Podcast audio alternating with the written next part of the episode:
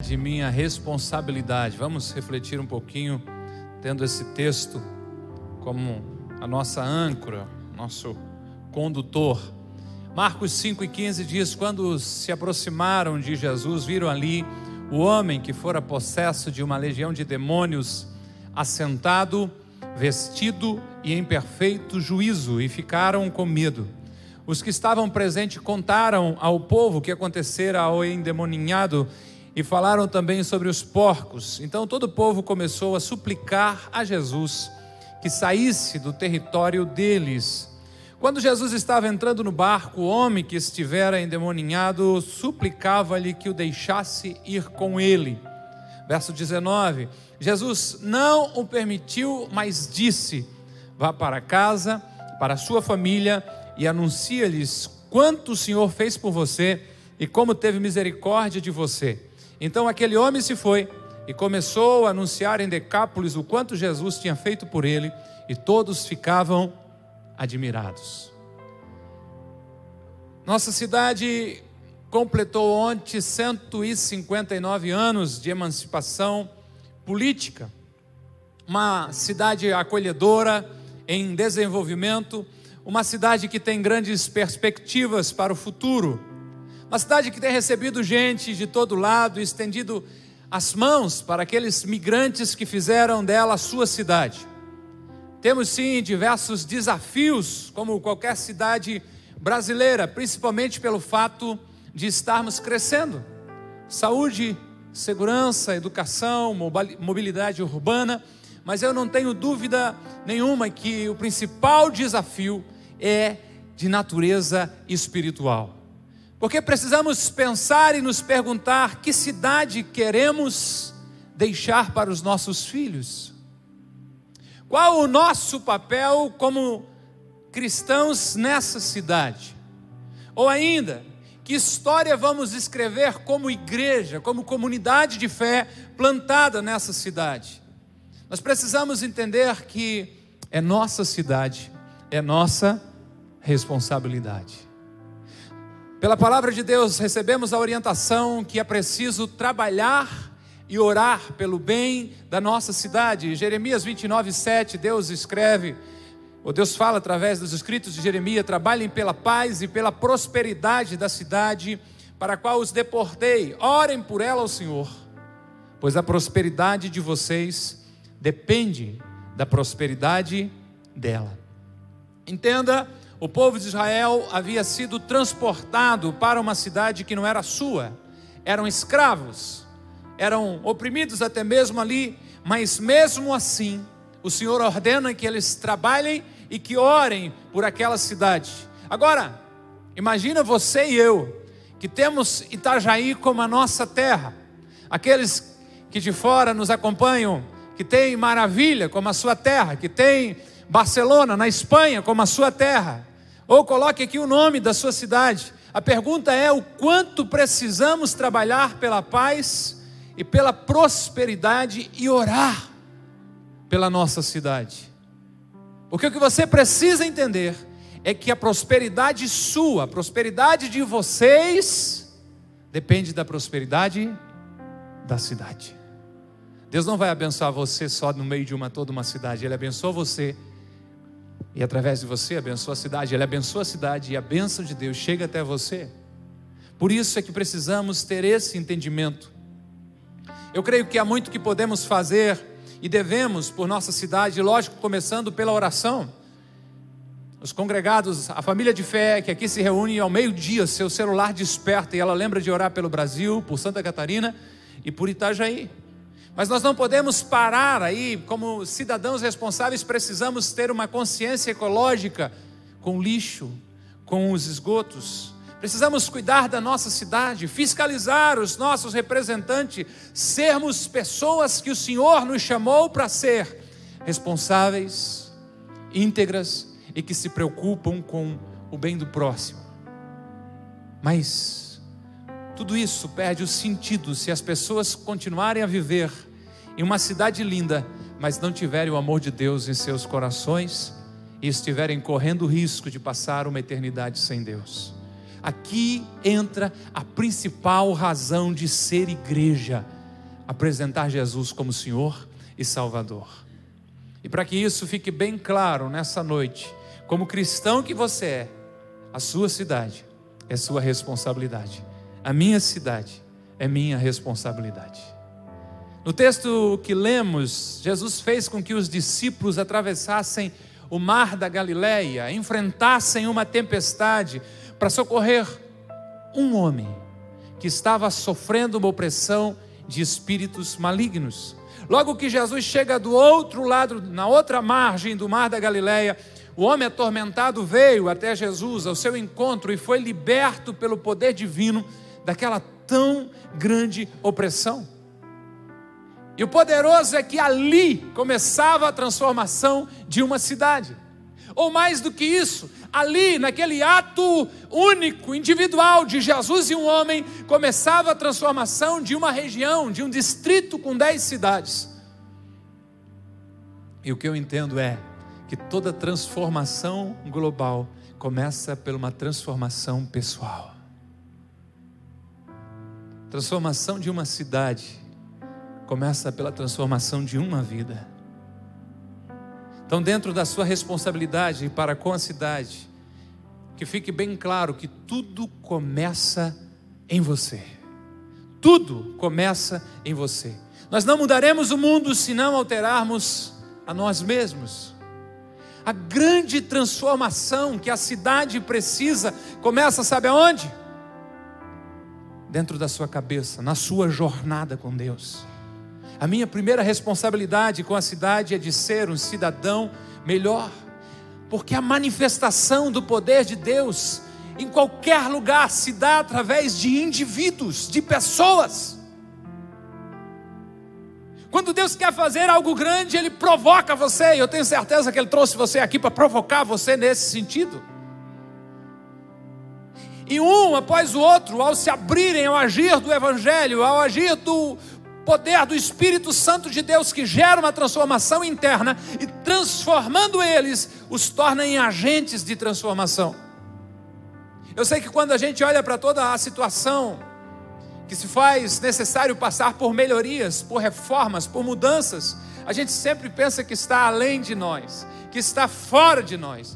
Mas eu quero afirmar que toda transformação começa dentro de nós, em nós. Há uma citação atribuída a um bispo inglês do século XI, eu digo atribuída porque não, não foi possível confirmar, mas que escreve já no leito de morte, em seu diário, dizendo: Você vai acompanhar aqui quando era jovem livre, e minha imaginação não tinha limites, eu sonhava em mudar o mundo. Quando fiquei mais velho e mais sábio, descobri que o mundo não mudaria, assim, reduzi um pouco os limites de meu ideal e decidi mudar apenas o meu país. Contudo, este também parecia imutável. À medida que chegava o crepúsculo, ao crepúsculo, numa última e desesperada tentativa, procurei mudar apenas minha família, aqueles mais próximos de mim, mas ai de mim, eles não mudaram. E agora, deitado em meu leito de morte, subitamente percebo: se eu tivesse apenas mudado a mim mesmo primeiro. Então, pelo exemplo, eu teria mudado minha família. Com a sua inspiração e estímulo, eu poderia ter melhorado meu país e, quem sabe, até ter mudado o mundo. Começa em você. Começa com você, começa dentro de você. Começa num lugar onde o Espírito Santo de Deus tem liberdade e sopra uma inspiração sobre você e você entende de que você não é um João ninguém, mas alguém escolhido por Deus dentro de um tempo e de um propósito, com uma gama de, de qualidades, com um conjunto de características específicos para o cumprimento de Deus, da sua ação nesse tempo e nessa situação. A transformação de uma cidade começou com um louco cheio de demônios. O verso 15 que lemos diz: quando se aproximaram de Jesus, a cidade vem até Jesus, viram ali o homem que fora possesso de uma legião de demônios. Chega a falar em seis mil demônios possuindo a vida desse homem, mas agora eles encontram ele assentado, Esse homem andava dia e noite aos gritos, vestido, esse homem andava sem roupa, aí, em perfeito juízo. E o povo acabou ficando foi com medo. Começou com ele. Quando a cidade soube que o louco estava bem, mas mais ainda quando souberam que dois mil porcos morreram se jogando ao mar, foram até o local, foram até a cena ver o que estava acontecendo. E o que eles encontram? Um ex-louco, assentado, vestido e em perfeito juízo. O texto diz que eles ficaram com medo, sabe por quê? O que eu desconheço eu temo. E nós vivemos em uma época em que as pessoas rejeitam o poder transformador do Evangelho porque estão acostumadas ao poder das trevas. Imagine de quem é a culpa. Nós escondemos a luz do Evangelho dentro de quatro paredes aos domingos. E achamos lindo isso.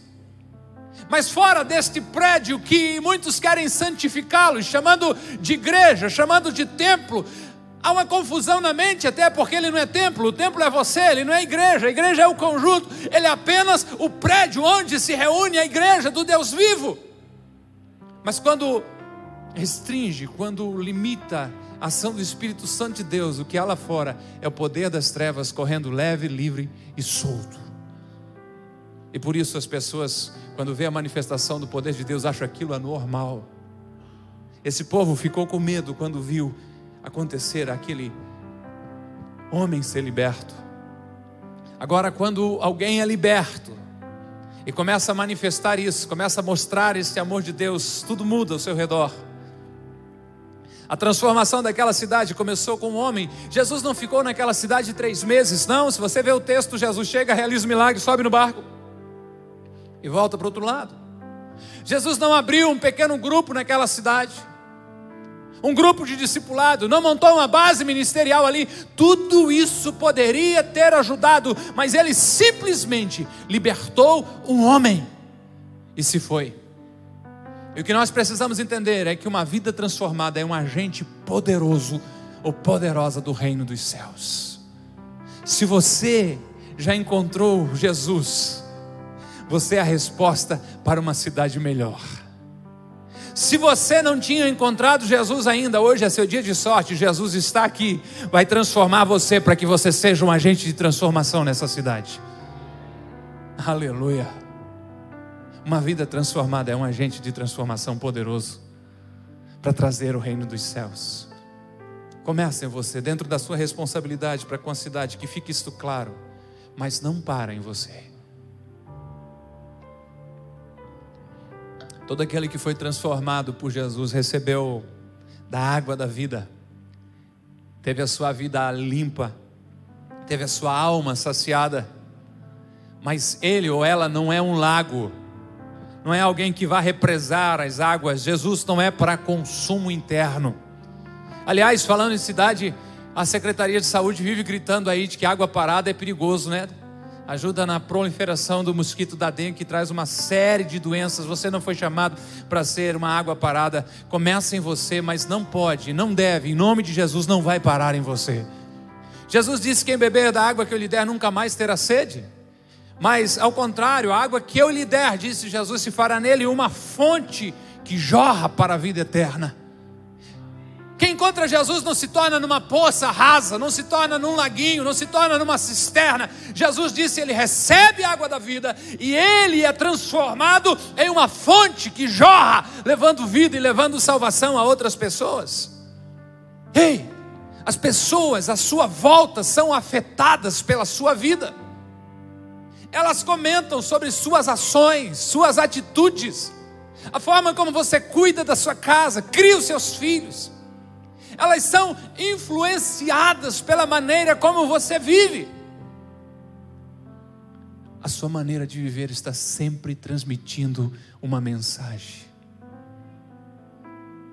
A pergunta que você precisa fazer é o que você está pregando com as suas ações. Se a sua vida fosse um livro, quem está de longe consegue ler o quê? A capa. Qual seria o título dessa capa?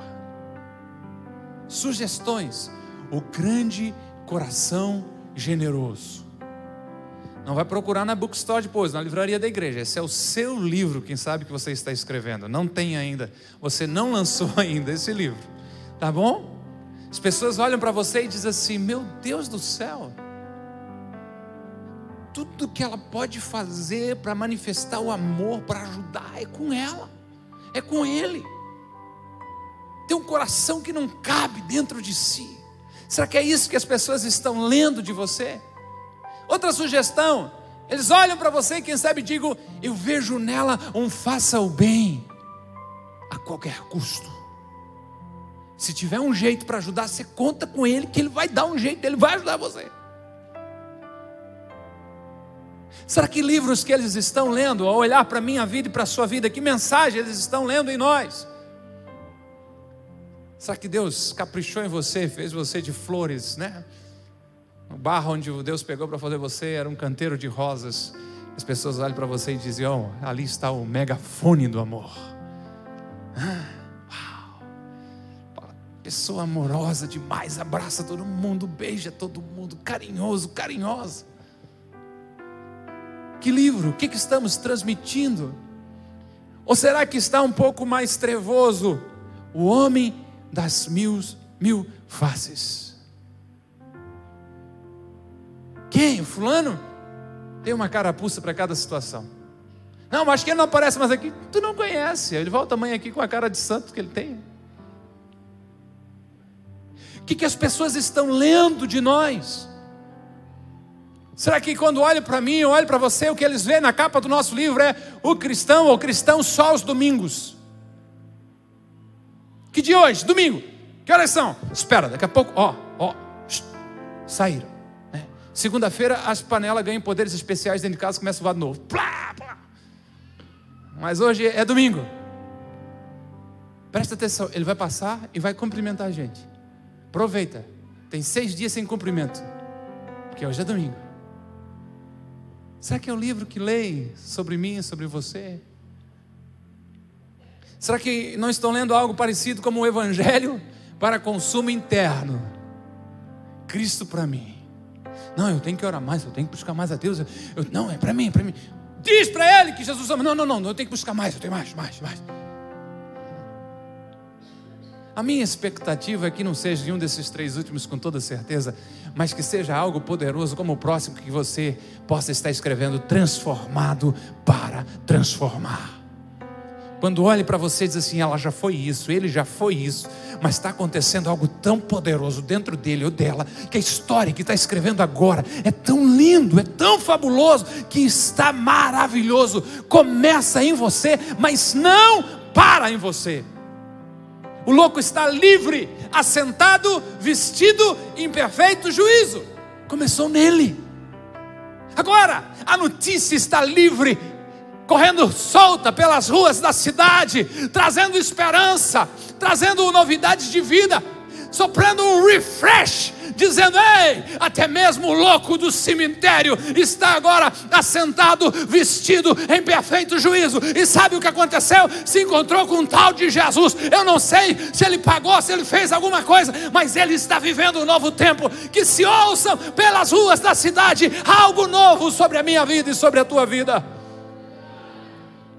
O texto diz: Quem viu de primeiros que estavam presentes, no verso 16, contaram ao povo o que acontecera ao endemoninhado e falaram também sobre os porcos. É triste que o povo da cidade ficou mais preocupado com os porcos do que alegre pelo homem livre. E eles pedem que Jesus vá embora da cidade, eles estão com medo, mas a transformação, a vida daquele homem continuará pregando todos os dias para aquela cidade. Sua cidade, sua responsabilidade. Por isso, em nome de Jesus, faça o que é certo e não o mais fácil. Escolha o que é certo e não o mais fácil. O caminho mais fácil quase sempre leva à mediocridade. O caminho mais fácil, a trilha da vida que quer se desviar dos desafios, geralmente vai te levar ao não cumprimento do seu chamado. Por isso, escolha o certo e não o mais fácil. O, o mais fácil, o mais agradável, o mais leve. tem como resultado a ausência de propósito. Dentro do propósito de nosso Senhor Jesus de ir à cruz em nosso lugar, você encontra isso, não era o mais fácil, na realidade era o mais difícil, a ponto de no jardim ele suplicar pela misericórdia divina, orar dizendo: Pai, se for possível, passa de mim esse cálice. Mas ele preferiu ficar com a vontade do Pai, porque era a escolha certa a fazer. Escolha o, o certo e não o mais fácil. Por isso, escolha a vida de santidade, de separação do pecado. Uma vida com o propósito de agradar a Deus, não, não é o caminho mais fácil, mas é o correto. O mais fácil, com certeza, é deixar a vida correr solta, como a maioria. Pastor, a gente já leva a vida sério demais a semana toda. Eu já ouvi pais dizerem: Eu não quero que meus filhos levem esse negócio de religião muito a sério. Escolha o certo, não o mais fácil. Mas, pastor, os meus amigos estão fazendo isso. Aos jovens, pastor, quem liga mais para a virgindade? Reverendo, é, é comum a traição nos casamentos. Ninguém mais ora. Pastor, o senhor está alienado. Todo empresário que tentar agir corretamente quebra a empresa rapidinho. Pode parecer mais fácil esse caminho, mas não é o certo. O sábio em Provérbios 14, 12 vai dizer: há caminho que parece certo ao homem, mas no final conduz à morte. Escolha o certo e não o mais fácil. Nós estamos sendo igreja nos pequenos grupos, nas casas, durante a semana. Olhando longe, uma igreja em milhares de lares. Enxergando o futuro, vendo em cada rua dessa cidade, por mais de que existam mais de mil ruas, pelo menos um, pelo menos um pequeno grupo em cada rua. Quando a gente olha para multiplicação, não é o mais fácil. Multiplicação dos pequenos grupos. Tem lá um grupo de 12, de 14, chamado é: Ei, quem de vocês aí que assumiu o desafio, começar um outro pequeno grupo, leve quatro irmãos para lá? Todo mundo diz: Não, pastor, não. Nós não estamos prontos. O mais fácil e mais gostoso é ficar todo mundo junto e misturado em comunhão. E alguns de PG vão se transformando em GG. Grande grupo.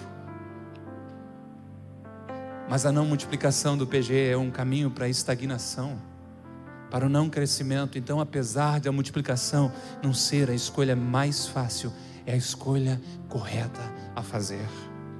O homem restaurado por Jesus quis o caminho mais fácil. Você encontra isso em Marcos 5,18. Quando Jesus estava entrando no barco, o homem que estivera endemoninhado suplicou-lhe que o deixasse ir com ele. O homem queria ir com Jesus, era mais fácil. Teria certeza que os demônios jamais o incomodariam. Se livraria de continuar lembrando do triste passado ao andar pelas ruas daquela cidade que testemunharam a sua desgraça. Agora perceba, Jesus atendeu o pedido dos demônios. Quando Jesus repreende, ordena que ele saia do homem, os demônios assim, deixa a gente entrar nos porcos. Jesus disse: tudo bem, Jesus atendeu o pedido da cidade, que é assustada com os porcos mortos, pediram para Jesus: sai da nossa cidade. Jesus disse: tudo bem. Mas Jesus não atendeu o pedido do homem liberto para lhe acompanhar. Ele tinha propósitos maiores. O que eu aprendo é que o não de Deus sempre traz consigo a direção para o cumprimento do meu propósito. Se Deus está dizendo que não, escolha o que é certo e não o caminho mais fácil. Langton Ford disse o seguinte: devemos evangelizar, manifestar o amor de Deus, não porque seja agradável, fácil ou porque podemos ter sucesso. A gente vai fazer isso porque Cristo nos chamou. Ele é o nosso Senhor, não é apenas Salvador. Não temos outra escolha se não obedecer. Decida obedecer a Jesus, independentemente de quanto isso vai lhe custar. Creia, É muito mais caro entrar pelo caminho fácil em desobediência do que trilhar o caminho difícil em submissão. É muito mais caro, doloroso, trabalhoso escolher o caminho só porque é mais fácil, mesmo sabendo que não é a direção de Deus, custa muito caro isso, do que pegar o caminho correto, mas que vai ser difícil porque nesse caminho de submissão e obediência, a boa mão do Senhor estará guiando você a cada passo, estará sustentando você. Por isso, que isso seja uma regra de vida para você escolher o certo e não o mais fácil. Eu tenho certeza que a sua vida vai ser uma bênção para a sua cidade. Dentro da sua responsabilidade para com a cidade, conte a sua história de transformação. a sua história de vida toca a vida de outras pessoas, acende nelas a esperança de conseguirem também viver uma nova história como você está vivendo. Aquele homem liberto por Jesus agora é um ex, ex-louco, ex-endemoniado. Há muitos ex aqui ex-fumante, ex-alcoólatra, ex-dependente químico, ex-barraqueiro, ex-mentiroso. Pessoas que trilhando o caminho da graça encontraram Jesus e tiveram a sua história transformada. Agora conte a sua história, mesmo que você seja um ex-nada. Eu nasci e cresci num lar evangélico. A minha história é que Jesus me encontrou no ventre da minha mãe e por toda a minha vida, pela sua misericórdia, eu tenho caminhado com Ele. Tem sido emocionante, tem sido transformador. Conte a sua história. Pastor, é simples demais. Para quem que é simples? Se for alguém que está atravessando o que você atravessou e está aqui nessa noite, para ele isso é poderoso. Para ele isso é um passaporte. Se o fulano conseguiu, eu também vou conseguir. Conte a sua história de transformação. Se você e eu estamos caminhando com Jesus e vivendo esta vida abençoada, sendo um cidadão melhor a cada dia, nós entendemos a nossa responsabilidade para com a nossa terra e isso a gente compartilha a nossa história, trazendo esperança a toda a cidade. Diga que Jesus, ou diga o quanto Jesus tem abençoado você. Não há necessidade de muito conhecimento bíblico, apenas conte a história da sua vida. Nos evangelhos eu encontro uma história: Jesus curou um homem cego, gerou uma discussão religiosa sobre a sua cura. Eles começam a instigar aquele homem, eles querem arrumar uma prova contra Jesus. Chega uma hora, o homem fica, põe legenda pessoal de fora, aporrinhado, chateado. E o homem responde assim: ó, eu não sei quem é o cara, eu não conheço direito ainda, mas uma coisa eu sei. Eu era cego, mas agora eu vejo. Aqui estamos você e eu, pessoas trilhando o caminho da graça, pessoas sendo marcadas pela graça de Jesus a cada dia. Pessoas com histórias fantásticas e fabulosas que de fato dariam um livro bonito. E pessoas como eu, que Deus me encontrou e simplesmente tem sustentado a minha mão esse tempo todo. Eu posso contar uma história para alguém que diz que não é possível casar virgem. Não, com a graça de Deus é que não é possível ser fiel a uma única esposa. Não é. Parte da sua história vai impactar alguém ao seu redor. Conte a sua história de transformação. O homem da nossa história queria ir embora, deixar a cidade para trás. Mas o verso 19 diz que Jesus não o permitiu, mas disse: para para casa, para sua família e anuncie-lhes o quanto o Senhor fez por você e como teve misericórdia de você. Conte a sua história de transformação ao povo. O texto do Novo Testamento é escrito na língua grega e a palavra traduzida como casa aqui vem do, do verbo oikos, que significa mais do que uma residência, mais do que apenas a família, significa também o grupo primário de relacionamentos da pessoa. Não se refere somente aos seus familiares, mas assim a todas as pessoas com as quais você tem relacionamento. Então Jesus está dizendo para aquele homem: vá contar a sua história de transformação a todos aqueles que conhecem você, que sabem o que você passou, e anuncie a eles o que o Senhor, ou quanto o Senhor fez por você e como teve misericórdia de você. Só que olha que lindo e que perfeito é o nosso Senhor e a Sua palavra. O texto diz: vá para casa, esse tal de oicos ou oicós aí, o grupo de relacionamento. Tá vendo? O cara tem que sair por aí pregando, mas se isso já não fosse lindo, Jesus faz questão de direcionar aquele homem para não esquecer o principal. Vá para casa, seu grupo de relacionamentos, para a sua família e anuncie-lhes o quanto o Senhor fez e como teve misericórdia de você. Ganhe o mundo para Jesus, mas não perca a sua família.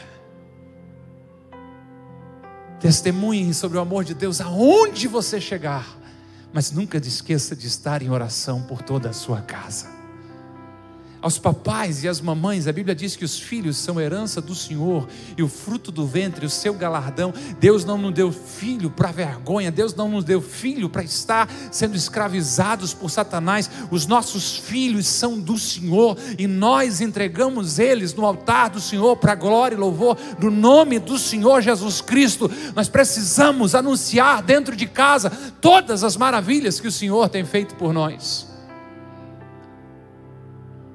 Deixa eu ver quem foi que disse aqui. O Arthur Wood. A evangelização, a semelhança da caridade, começa em casa.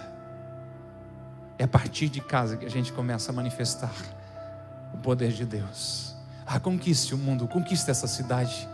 Que a sua vida impacte essa cidade, onde você for, mas nunca esqueça da sua casa. Vá para a tua rede de relacionamentos mas vá para sua casa e manifeste o amor de Deus. Queremos conquistar a cidade para Jesus, mas não podemos perder a família. Comece por casa. Preciso concluir, dentro da sua responsabilidade com a cidade, entenda: a sua obediência libera o poder de Deus sobre a cidade. É a sua obediência, não é a sua competência, não é a sua habilidade é a sua obediência que libera o poder de Deus sobre a cidade. A ausência ou escassez de milagres é fruto da nossa desobediência aos mandamentos de Deus. Meu raciocínio é o seguinte: será que Deus está com problema no céu porque somos mais de 7 bilhões de habitantes no mundo? Será que Deus se envelheceu esse tempo todo fazendo milagres, diminuiu o estoque de milagres de Deus? Eu não creio que alguém pense dessa maneira. Jesus mesmo disse: Todo poder foi me dado nos céus e na terra. Se o problema não está pelo lado de cima, está pelo nosso lado. A sua obediência libera o poder de Deus sobre a cidade. Quando entramos pelo caminho da obediência, Deus estende a sua mão para realizar milagres. Não é possível querer submeter Deus à nossa agenda, Ele já tem um cronograma de trabalho estabelecido. O Senhor tem planos para nossa cidade, Ele só está esperando que você decida obedecer-lhe para que isto seja uma realidade. Você já deve ter notado como termina o Evangelho de Marcos, capítulo 16, verso 20. O texto diz: Então os discípulos saíram e pregaram por toda parte e o Senhor cooperava com eles, confirmando-lhes a palavra com os sinais que a acompanhavam. Por que, que os discípulos estavam pregando por toda parte? Por que, que eles faziam isso? Porque Jesus tinha lhes dado uma ordem de ir por todo mundo, pregar o evangelho a toda criatura, quem crer e for batizado será salvo. Quando eles obedeceram, o poder de Deus foi liberado. Então os discípulos saíram, a ordem era sair, era ir, e pregaram em toda parte. Na minha cabeça, não vai dizer que eu sou maluco. Eu fico imaginando uma cena no mundo espiritual. Os discípulos começam a obedecer, começam a falar da vida deles com Jesus, do, do processo de transformação que aconteceu neles. Eles começam a se movimentar em obediência. E por causa da obediência deles, imagino Deus dobrando as mangas e dizendo: Vocês vão obedecer, então eu também vou me movimentar. O Senhor cooperava com eles, confirmando-lhes a palavra com os sinais que a acompanhavam.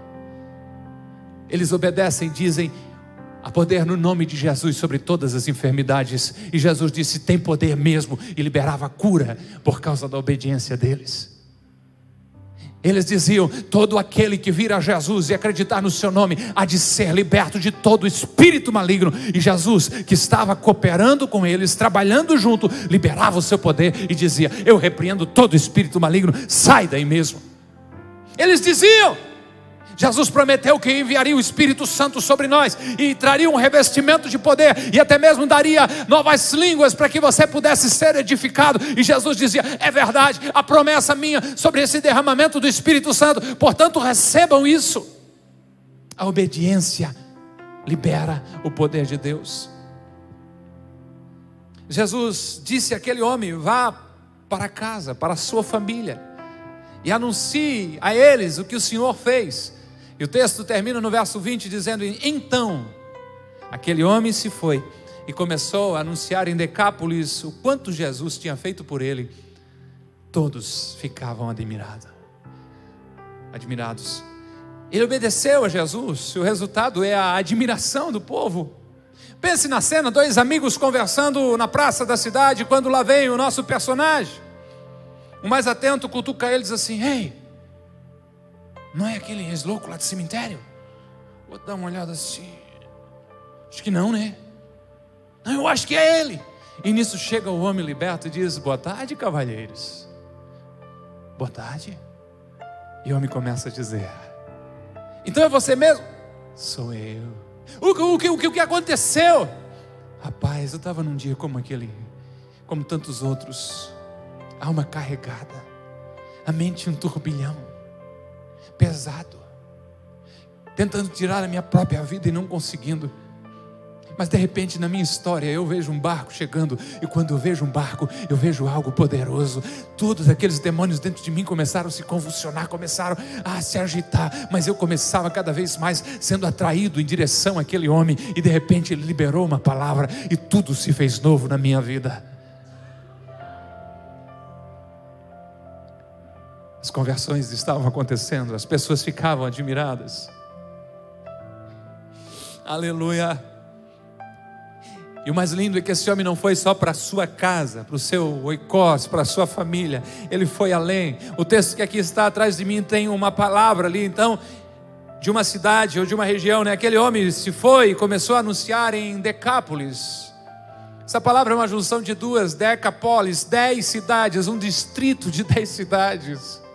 Aquele homem não se contentou apenas, digamos, ei, traz para cá com Itajaí, mas de repente ele começou a dizer assim: Itajaí todo mundo já conhece a minha história, já sabe que Jesus fez por mim. Vou atravessar de ferrovote e vou para Navegantes hoje. Alguém precisa conhecer, mas Navegantes ele já sabe do poder de Deus agindo, já está vivendo o movimento. Eu vou um pouco além, eu vou a Penha, e assim esse homem foi. Não sei quanto tempo levou, mas o texto registra que dez cidades foram transformadas, foram tocadas, foram foram alcançadas pelo amor de Deus, pela vida deste homem.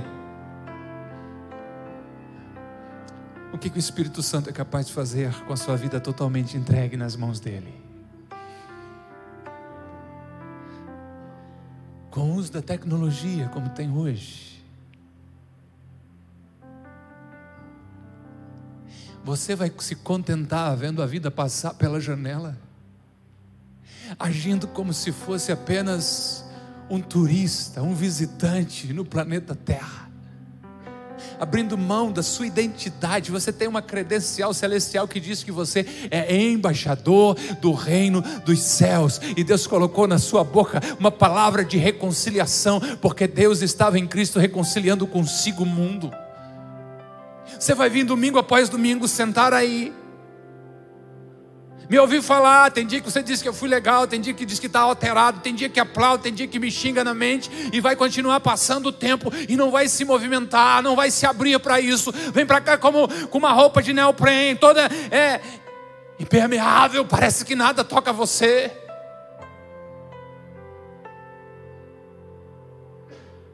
Não tem a ver com você, apesar de você, é só você se render e deixar Jesus trabalhar a partir de você.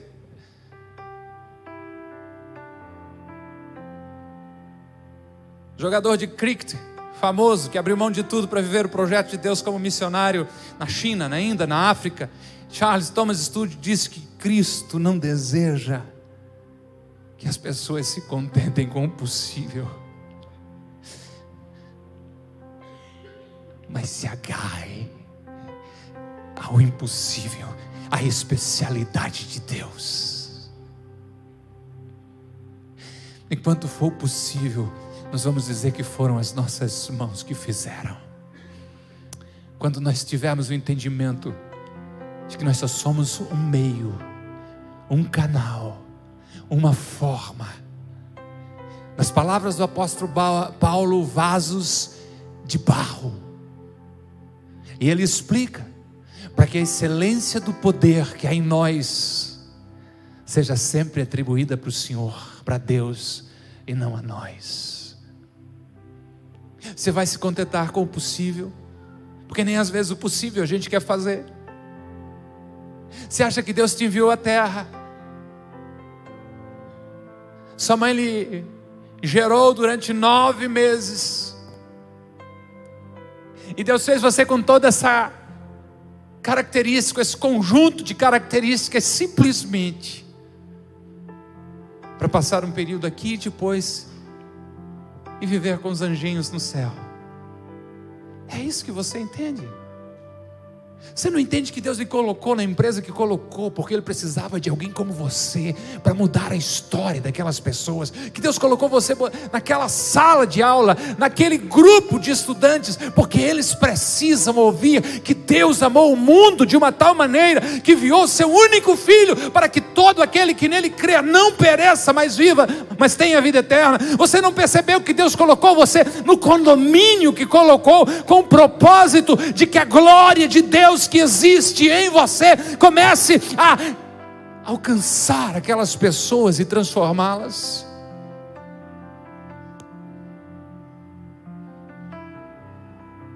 Deixa o Espírito Santo te provocar hoje, vai.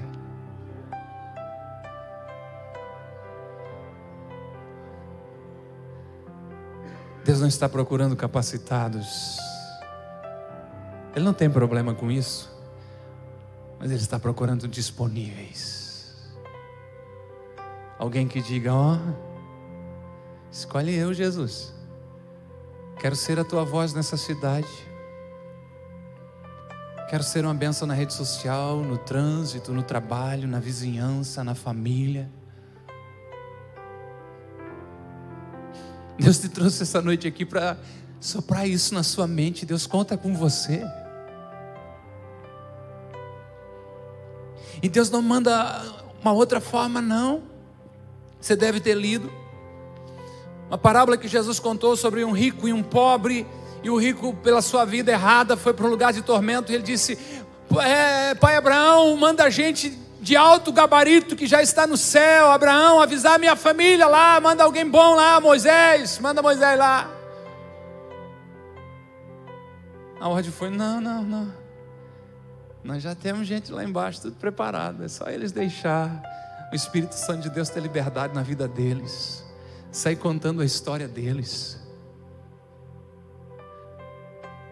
Você só precisa contar a sua história com Jesus.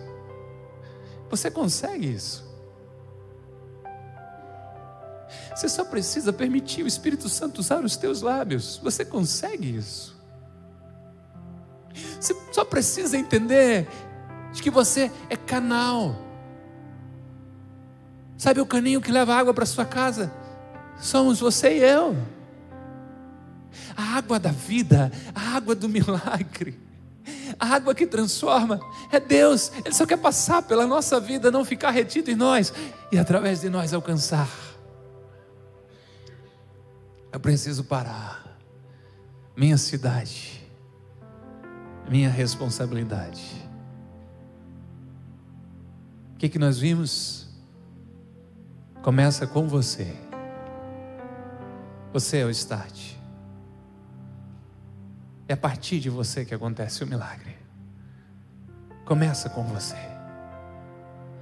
O Espírito Santo gerando que está gerando nessa noite. Mas entenda, não para em você. Não, não para em você. Não para em você. Uh!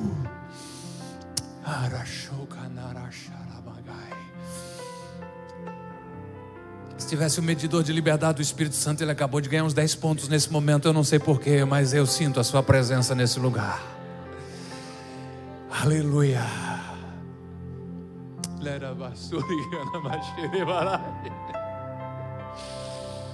Oh, é lindo ver o Espírito Santo de Deus trabalhar. Aleluia. Glória a Deus. Por isso, escolha o certo e não o mais fácil. Mais fácil é estar debaixo do radar. Não, na empresa ninguém sabe que eu sou crente. Dá muito trabalho e o evangelho já a gente dizendo que é crente já envergonhou muita gente. Eu estou embaixo do radar, eu não quero ser visto. Não, não bate foto minha aqui no culto aqui, não pode nem me ver aqui. Por favor, no final do culto, me entregue a sua credencial de 007. Agente secreto do Evangelho. Mas receba nessa noite essa convicção espiritual de embaixador do reino dos céus. Conte a sua história de transformação. Conte, conte, conte, conte, conte. Conte. Conte. Conte. Porque é a sua obediência que libera o poder de Deus sobre a cidade. Você quer ver a cidade estar tá diferente já amanhã? No mundo espiritual? Decida obedecer. Alguns de vocês já tiveram toques poderosos do Senhor para missões. Não é missão de ir na África, uma missão é um serviço a ser executado em nome de Deus. Está num lugar, olha para uma pessoa e de repente vem uma impressão, você chama do que quiser, uma intuição.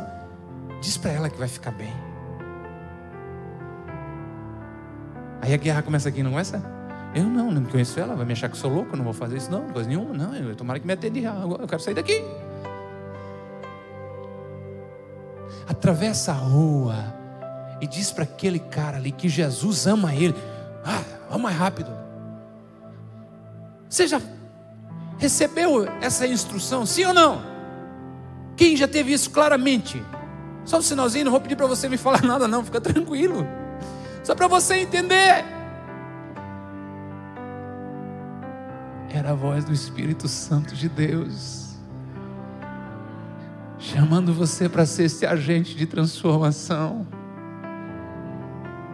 Não cala a voz do Espírito Santo, não, dê vazão, irmã. Deixa ela fluir através de você, não retém, não, não trava, não. Pastor, mas eu ia passar o um mico. Jesus pagou o maior mico.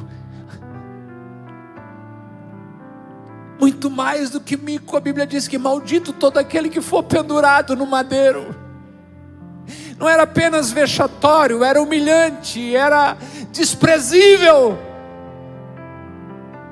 Mas por amor Ele fez isso por mim por você. A sua cidade é a sua responsabilidade. Esteja em pé por bondade em nome de Jesus.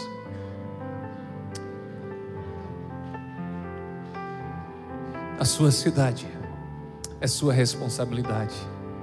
Você precisa fazer uma oração muito poderosa e perigosa nessa noite.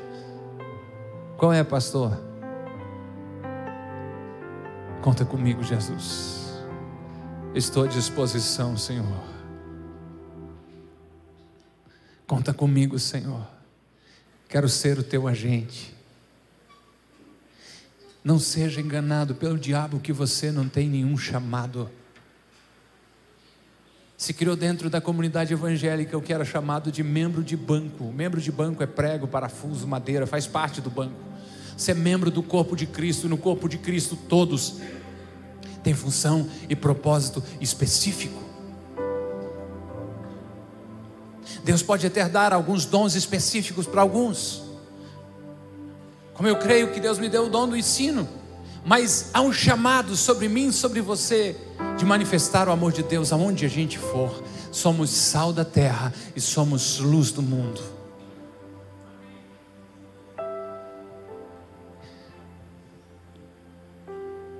Eu não sei se eu sou romântico, utópico, mas eu tenho expectativa de que o Espírito Santo encontre um lugar gigantesco no teu coração, de preferência ele inteiro, e grave essas verdades lá de que você foi escolhido para um propósito nessa cidade, para essa geração. E você simplesmente se disponibilize a viver o projeto de Deus. Daqui a pouco chegam os testemunhos, daqui a pouco chegam os milagres. Eu sou fruto de um milagre.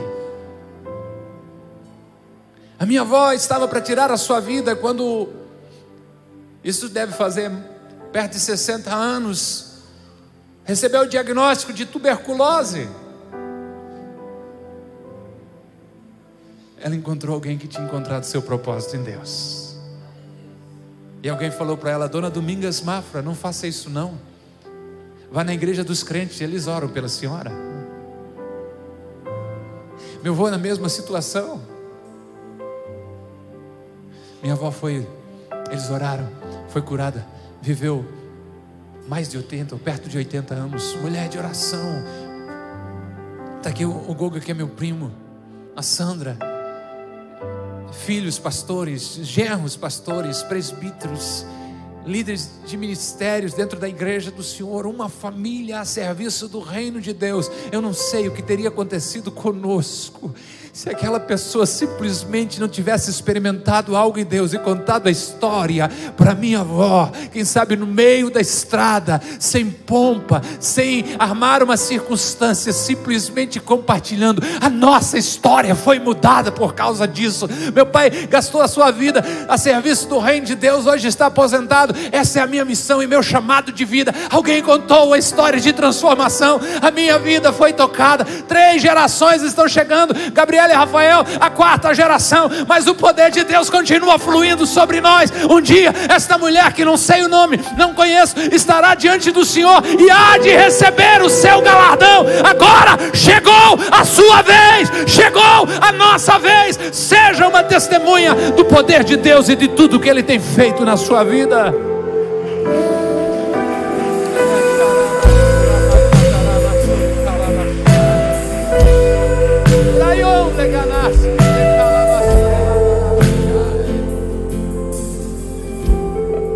Ministério de Louvor vai adorar. Meu conselho a você: faça uma oração de entrega. Ela é perigosa, mas é o único caminho, é o certo a fazer, não o mais fácil. Um dia eu fiz, me cheguei no altar, uma terça-feira, e disse: Deus, o que o Senhor colocar nas minhas mãos para fazer a partir de hoje, eu estou aberto para fazer isso. Naquela noite, quando o pastor acaba de orar, ele disse: Robson, fique aqui. Preciso que você seja o segundo líder de jovens da nossa congregação. Foi de uma oração de entrega, de dizer: Eis-me aqui, eis-me aqui, eis-me aqui. Não é com a pessoa ao lado. Não pegue alguém, suspenda e diga: Senhor, Ele está aqui. Não. Deus não está precisando de ajudantes, Deus está precisando de pessoas que se rendam a Ele e se entreguem. É com você que Deus está falando. Pastor, eu não tenho pedigree, eu não tenho graduações. Ei!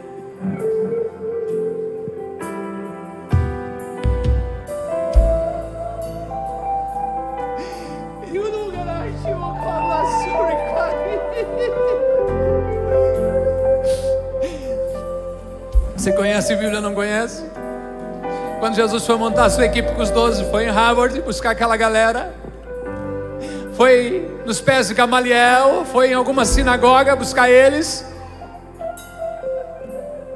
Não. foi na praia e fez, principalmente com Pedro e seus amigos, um teste simples. Primeiro incluía: Você está disposto a se sacrificar por mim? Ele chega para Pedro depois de uma noite terrível.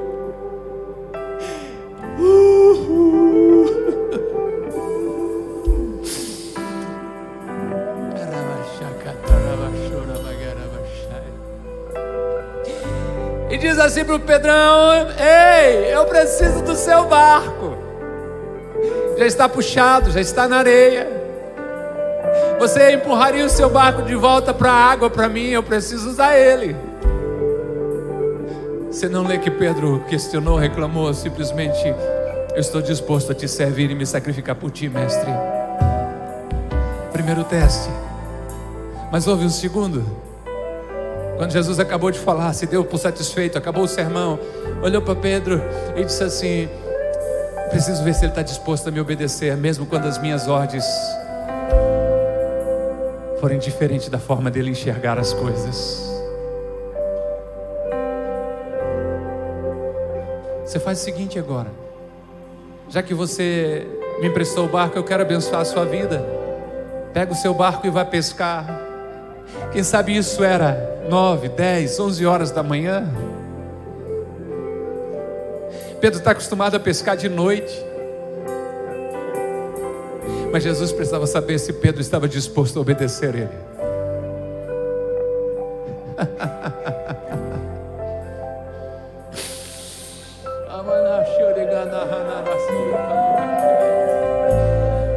O Pedro até deu uma invocada assim só para constar. Senhor, havendo trabalhado a noite inteira, nada apanhamos. Registra aí. Mas eu estou disposto a me sacrificar por ti e de te obedecer sem te questionar. Mas sobre a tua palavra, nós lançaremos a rede.